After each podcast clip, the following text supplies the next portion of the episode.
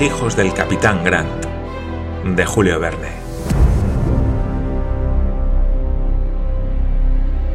Parte segunda, capítulo 7. Ayrton. No es posible expresar la sorpresa que produjeron estas palabras. Glenarvan se levantó de un salto y dejando caer su silla, exclamó ¿Quién ha hablado?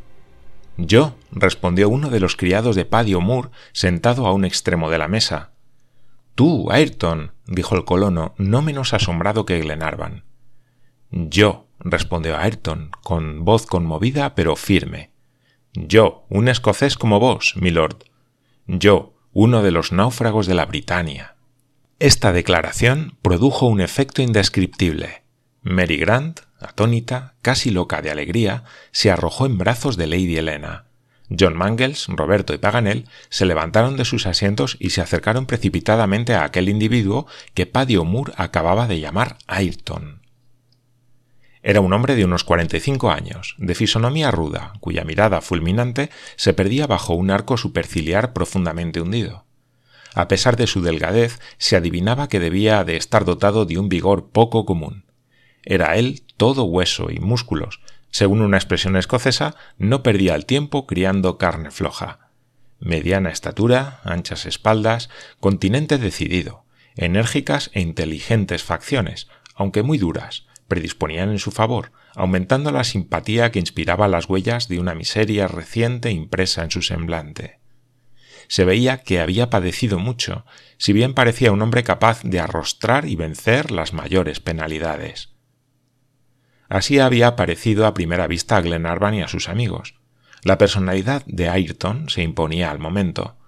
Glenarvan, interpretando los sentimientos y deseos de todos, apremió a Ayrton con preguntas a las que él respondió en el acto. El encuentro de Glenarvan y de Ayrton había evidentemente producido en los dos una emoción recíproca. Así es que las primeras preguntas de Glenarvan carecían de método y como hechas a pesar suyo.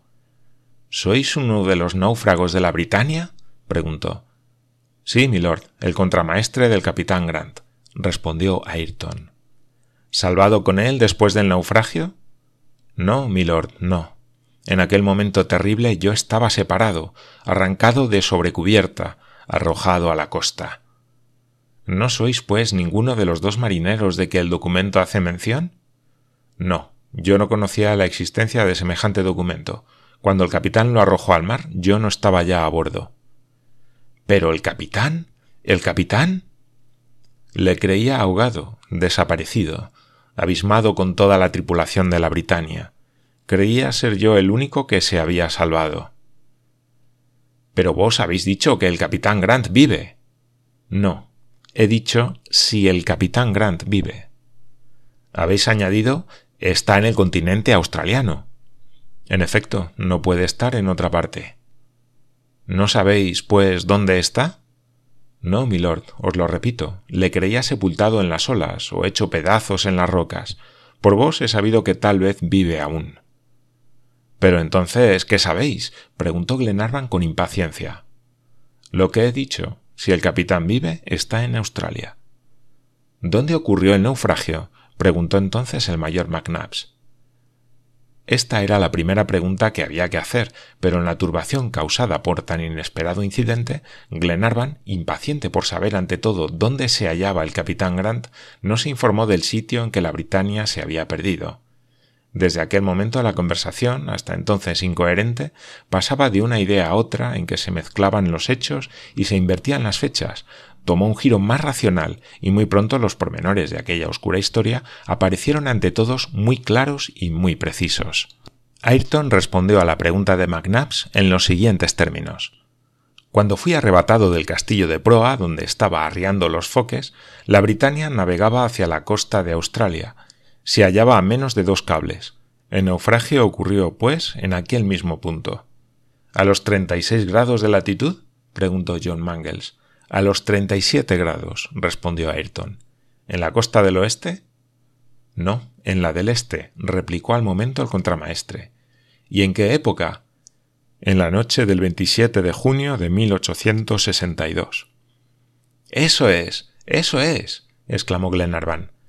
Ya veis, pues, milord, añadió Ayrton, que he podido justamente decir si el capitán Grant vive aún, se le debe buscar en el continente australiano, y no en otra parte.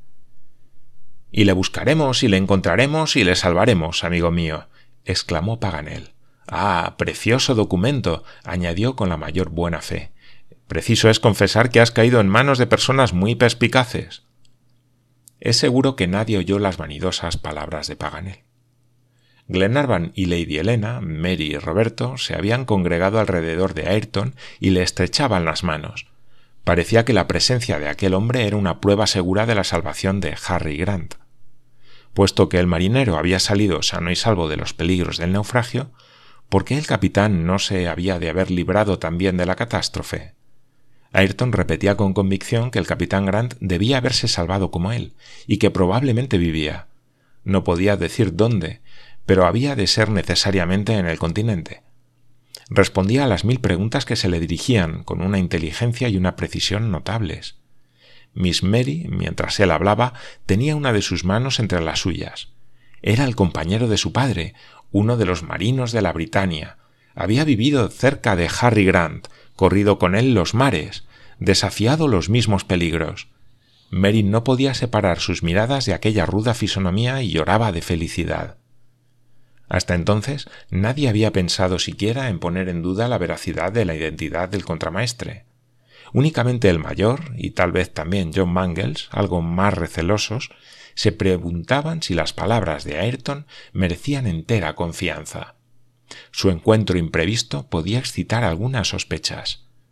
Verdad era que Ayrton había citado hechos y fechas ciertos y algunas particularidades que daban mucho peso a lo que decía pero las minuciosidades, por exactas que sean, no constituyen una certeza, y se ha notado que generalmente la mentira se apoya en la precisión de los pormenores. McNabbs reservó, pues, su opinión y se abstuvo de pronunciarse en pro ni en contra. En cuanto a John Mangles, sus dudas no resistieron mucho tiempo a las palabras del marinero y se convenció de que era verdaderamente un compañero del capitán Grant, cuando le oyó hablar a la joven de su padre. Ayrton conocía perfectamente a Mary y a Roberto. Les había visto en Glasgow en el momento de zarpar la Britania.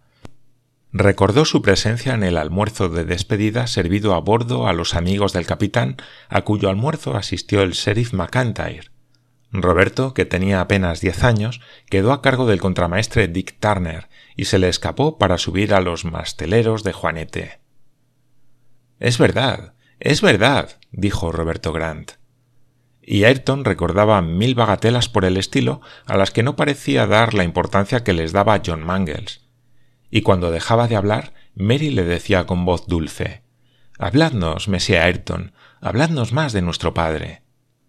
El contramaestre satisfizo lo mejor que pudo los deseos de la joven. Glenarvan no quería interrumpirle, a pesar de que se agolpaban en su mente veinte cuestiones más útiles, pero Lady Helena, mostrándole la alegría de Mary, detenía sus palabras. En esta conversación Ayrton contó la historia de la Britania y su viaje en los mares del Pacífico. Mary Grant conocía de él una gran parte, pues las noticias del buque alcanzaban a mayo de 1862.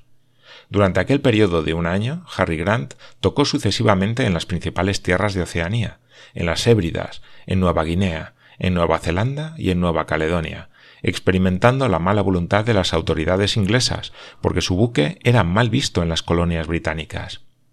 Sin embargo, había encontrado un punto importante en la costa occidental de la Papuasia, en que le pareció fácil el establecimiento de una colonia escocesa y asegurada su prosperidad, porque, en efecto, un buen puerto de escala en el camino de las Molucas y Filipinas debía atraer numerosos buques, sobre todo cuando la apertura del canal de Suez hubiese suprimido la ruta del Cabo de Buena Esperanza.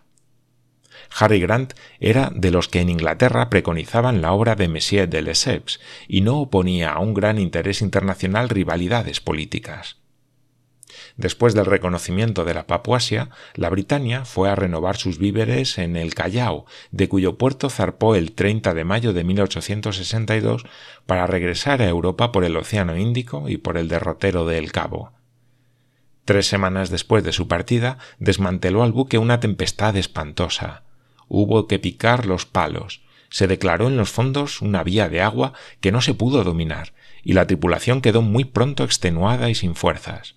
Las bombas eran insuficientes para achicar el buque, que por espacio de ocho días fue juguete de los huracanes. Seis pies de agua tenía en la sentina. Poco a poco se iba a pique. Durante la tempestad habían perdido las lanchas y fuerza era morir a bordo cuando en la noche del 22 de junio, como lo había perfectamente comprendido Paganel, se descubrió la costa oriental de Australia. El buque fue arrojado a ella. El choque fue terrible. En aquel momento, Ayrton, arrebatado por una ola, fue arrojado en medio de las rompientes y perdió el conocimiento. Cuando volvió en sí, se hallaba en poder de los indígenas que le llevaron al interior del continente. Desde entonces nunca más oyó hablar de la Britania y supuso, no sin razón, que había sucumbido con todos sus tripulantes en los peligrosos arrecipes de Twofold Bay. Aquí terminaba el relato concerniente al capitán Grant que arrancó más de una vez dolorosas exclamaciones. El mayor no podía, sin cometer una injusticia, poner en duda su autenticidad. Pero después de la historia de la Britania, la historia particular de Ayrton debía ofrecer un interés de actualidad aún más palpitante. En efecto, gracias al documento, no se podía dudar de que Grant, con dos de sus marineros, había, lo mismo que Ayrton, sobrevivido al naufragio. De la suerte del uno se podía racionalmente deducir la suerte del otro. Por lo mismo, se suplicó a Ayrton que refiriese sus aventuras, y las refirió con mucha sencillez y laconismo. El marinero, náufrago, cautivo de una tribu indígena, fue conducido a las regiones interiores regadas por el Darling a cuatrocientas millas al norte del paralelo 37. Allí vivió muy miserablemente, porque miserable era también la tribu, pero no le maltrataron, Pasó dos largos años de esclavitud penosa, pero sin abandonarle nunca la esperanza de recobrar la libertad. Estaba, para salvarse, al acecho de todas las ocasiones, aunque su evasión le obligase a arrostrar innumerables peligros. Durante una noche del mes de octubre de 1864 burló la vigilancia de los indígenas y desapareció en la profundidad de inmensos bosques alimentándose de raíces, de helechos comestibles, de gomas de mimosas, anduvo errante un mes en medio de aquellas vastas soledades, guiado por el sol durante el día, por las estrellas durante la noche, con frecuencia abatido por la desesperación. De esta manera atravesó pantanos, ríos, montañas, toda la parte inhabitada del continente muy rara vez hollada por la planta de los viajeros que han trazado los itinerarios más atrevidos. Moribundo, extenuado, llegó por fin a la granja hospitalaria de Paddy O'Moore, donde a cambio de su trabajo había encontrado una feliz existencia. Y si Ayrton está contento de mí, dijo el colono irlandés cuando éste terminó su narración, yo también lo estoy de él. Es un hombre inteligente y honrado, un buen trabajador, y si él quiere, la morada de Paddy O'Moore será por mucho tiempo la suya. Ayrton dio gracias al irlandés con un ademán y esperó que le dirigieran nuevas preguntas, si bien comprendía que la legítima curiosidad de sus oyentes debía estar ya satisfecha. ¿A qué nueva pregunta habría de contestar Glenarvan? Iba, por lo tanto, a ocuparse de la combinación del plan que se debía seguir aprovechándose del encuentro de Ayrton y de los datos por él suministrados, cuando el mayor, dirigiéndose al marinero, le dijo ¿Erais contramaestre a bordo de la Britania? Sí, respondió Ayrton sin titubear. Pero comprendiendo que había dictado la pregunta del mayor un sentimiento de desconfianza, una duda, aunque tal vez muy ligera, añadió Salvé del naufragio mi asiento de plaza a bordo. Y salió inmediatamente del comedor en que estaban reunidos todos para ir a buscar el documento oficial. No estuvo fuera un minuto, pero Paddy O'Moore tuvo tiempo de decir Milord, os respondo de la honradez de Ayrton, en dos años que está en mi casa no me ha dado motivo alguno de queja. Conozco la historia de su naufragio y de su cautiverio. Es un hombre leal, digno de toda vuestra confianza. Glenarvan iba a responder que él no había dudado ni un solo instante de la buena fe de Ayrton cuando éste volvió a entrar y presentó su asiento de plaza a bordo en toda regla. Era un papel firmado por los armadores de la Britania y el capitán Grant, cuya letra y rúbrica reconoció Mary perfectamente. En él constaba que Tom Ayrton, marinero de primera clase, estaba alistado como contramaestre a bordo de la fragata Britannia de Glasgow. No cabía, pues, la menor duda acerca de la identidad de Ayrton, pues era difícil admitir que se hallase en su poder el documento sin pertenecerle. Ahora, dijo Glenarvan, apelo a los consejos de todos y provoco una discusión inmediata sobre lo que conviene hacer. Vuestras opiniones, Ayrton, serán tenidas muy en cuenta, y os las agradeceré con toda mi alma. Ayrton reflexionó breves instantes y respondió en los siguientes términos. Os doy gracias, milord, por la confianza que os merezco y de que espero hacerme digno. Tengo algún conocimiento de este país, de las costumbres de los indígenas, y si puedo seros útil. ¿Quién lo duda? respondió Glenarvan. Opino como vos, añadió Ayrton, que el capitán Grant y sus dos marineros salvaron la vida en el naufragio, pero atendiendo a que no han alcanzado las posesiones inglesas, pues si las hubiesen alcanzado habrían reaparecido, no dudo que les cupo la misma suerte que a mí, y que son cautivos de una tribu de naturales. Repetís, Ayrton, los argumentos que hice yo valer, dijo Paganel. Es evidente que los naufragios, como ellos temían, están en poder de los indígenas. Pero debemos opinar que han sido, como vos, arrastrados al norte del paralelo 37? Es de suponer, respondió Ayrton. Las tribus enemigas no suelen permanecer en las inmediaciones de los distritos sometidos a los ingleses. Lo cual complicará mucho nuestras pesquisas, dijo Glenarvan bastante desconcertado. ¿Cómo encontrar las huellas de los cautivos en el interior de un continente tan vasto? Un prolongado silencio acogió esta observación. Lady Helena interrogaba frecuentemente con su mirada a todos sus compañeros, sin obtener respuesta, el mismo Paganel, contra su costumbre, estaba mudo. Le faltaba su ordinario ingenio. John Mangles iba a largos pasos de un lado a otro de la sala, como si estuviese sobre la cubierta de un buque en un gran apuro. ¿Y vos, Monsieur Ayrton, qué haríais? preguntó entonces Lady Helena al marinero. Yo, señora, respondió al momento Ayrton, me embarcaría a bordo del Duncan e iría derecho al lugar del naufragio. Allí tomaría consejo de las circunstancias y de los indicios que buenamente me ofreciese la casualidad. Bien, dijo Glenarvan, pero tendremos que esperar a que se haya reparado el Duncan. Ah. ¿Habéis sufrido averías? Sí, respondió John Mangles. ¿Graves? No, pero requieren para su reparación herramientas de que carecemos a bordo. Se ha torcido una de las palas de la hélice y no se puede reparar más que en Melbourne. ¿No podéis ir a vela? preguntó el contramaestre. Sin duda, pero por poco que deje el viento de favorecernos, el Duncan necesitará mucho tiempo para llegar a Twofold Bay, y de todos modos será preciso que vaya a Melbourne. Pues bien, exclamó Paganel, que vaya a Melbourne, y nosotros iremos a la bahía Twofold. ¿Y cómo? preguntó John Mangles. Atravesando Australia como hemos atravesado América, siguiendo el paralelo 37. Pero ¿y el Duncan? repuso Ayrton, insistiendo de una manera muy particular. El Duncan se nos reunirá o nosotros nos reuniremos al Duncan, según el caso. Si en nuestra travesía encontramos al capitán Grant, volveremos juntos a Melbourne. Si, por el contrario, proseguimos nuestras investigaciones hasta la costa, el Duncan nos tomará en ella. ¿Quién hace objeciones a este plan? ¿El mayor, acaso? No, respondió McNabbs, si la travesía de Australia es practicable. Tan practicable es, respondió Paganel, que propongo a Lady Helena y a Miss Grant que nos acompañen. ¿Habláis formalmente, Paganel? preguntó Glenarvan. Muy formalmente, querido lord. Es un viaje de trescientas cincuenta millas únicamente. A doce millas por día apenas durará un mes, es decir, el tiempo necesario para las reparaciones del Duncan.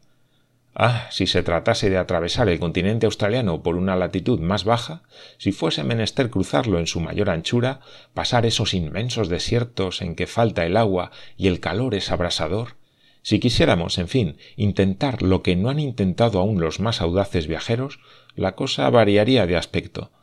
Pero el paralelo 37 corta la provincia de Victoria, país tan inglés como la misma Inglaterra, con carreteras y caminos de hierro, y poblado en la mayor parte de su extensión. Este viaje se puede hacer en coche, si se quiere, o en carreta, lo que es más preferible. Es un paseo como de Londres a Edimburgo y nada más. Pero ¿y las fieras? preguntó Glenarvan, que quería hacer todas las objeciones posibles. No hay fieras en Australia. ¿Y los salvajes? Están en otra latitud, y además no son crueles como los de Nueva Zelanda. Pero ¿y los escapados de presidio? Los hay en las colonias del este, pero no en las provincias meridionales de Australia. La provincia de Victoria no se ha contentado con expulsarlos, sino que ha promulgado una ley excluyendo de su territorio a los penados de las demás provincias que han cumplido su condena. En este mismo año, el gobierno victoriano ha amenazado a la compañía peninsular con privarla de su subvención si sus buques siguen tomando combustible en los puertos de Australia Occidental en que son admitidos los desertores de presidio. ¿Cómo no sabéis vos eso, inglés? En primer lugar, respondió Glenarvan, no soy inglés. Lo que ha dicho Monsieur Paganel es muy exacto, dijo entonces Paddy O'Moore. No solo la provincia de Victoria, sino que también Australia Meridional, Queensland y la misma Tasmania están de acuerdo para expulsar de su territorio a los deportados fugitivos. En el tiempo que hace que habito yo esta granja, no he oído hablar de un solo desertor de presidio. Lo que es yo nunca he encontrado ninguno, respondió Ayrton. Ya lo veis, amigos míos, repuso Paganel. Pocos salvajes, ninguna fiera, ningún presidiario fugado. No se puede decir otro tanto de muchas comarcas de Europa.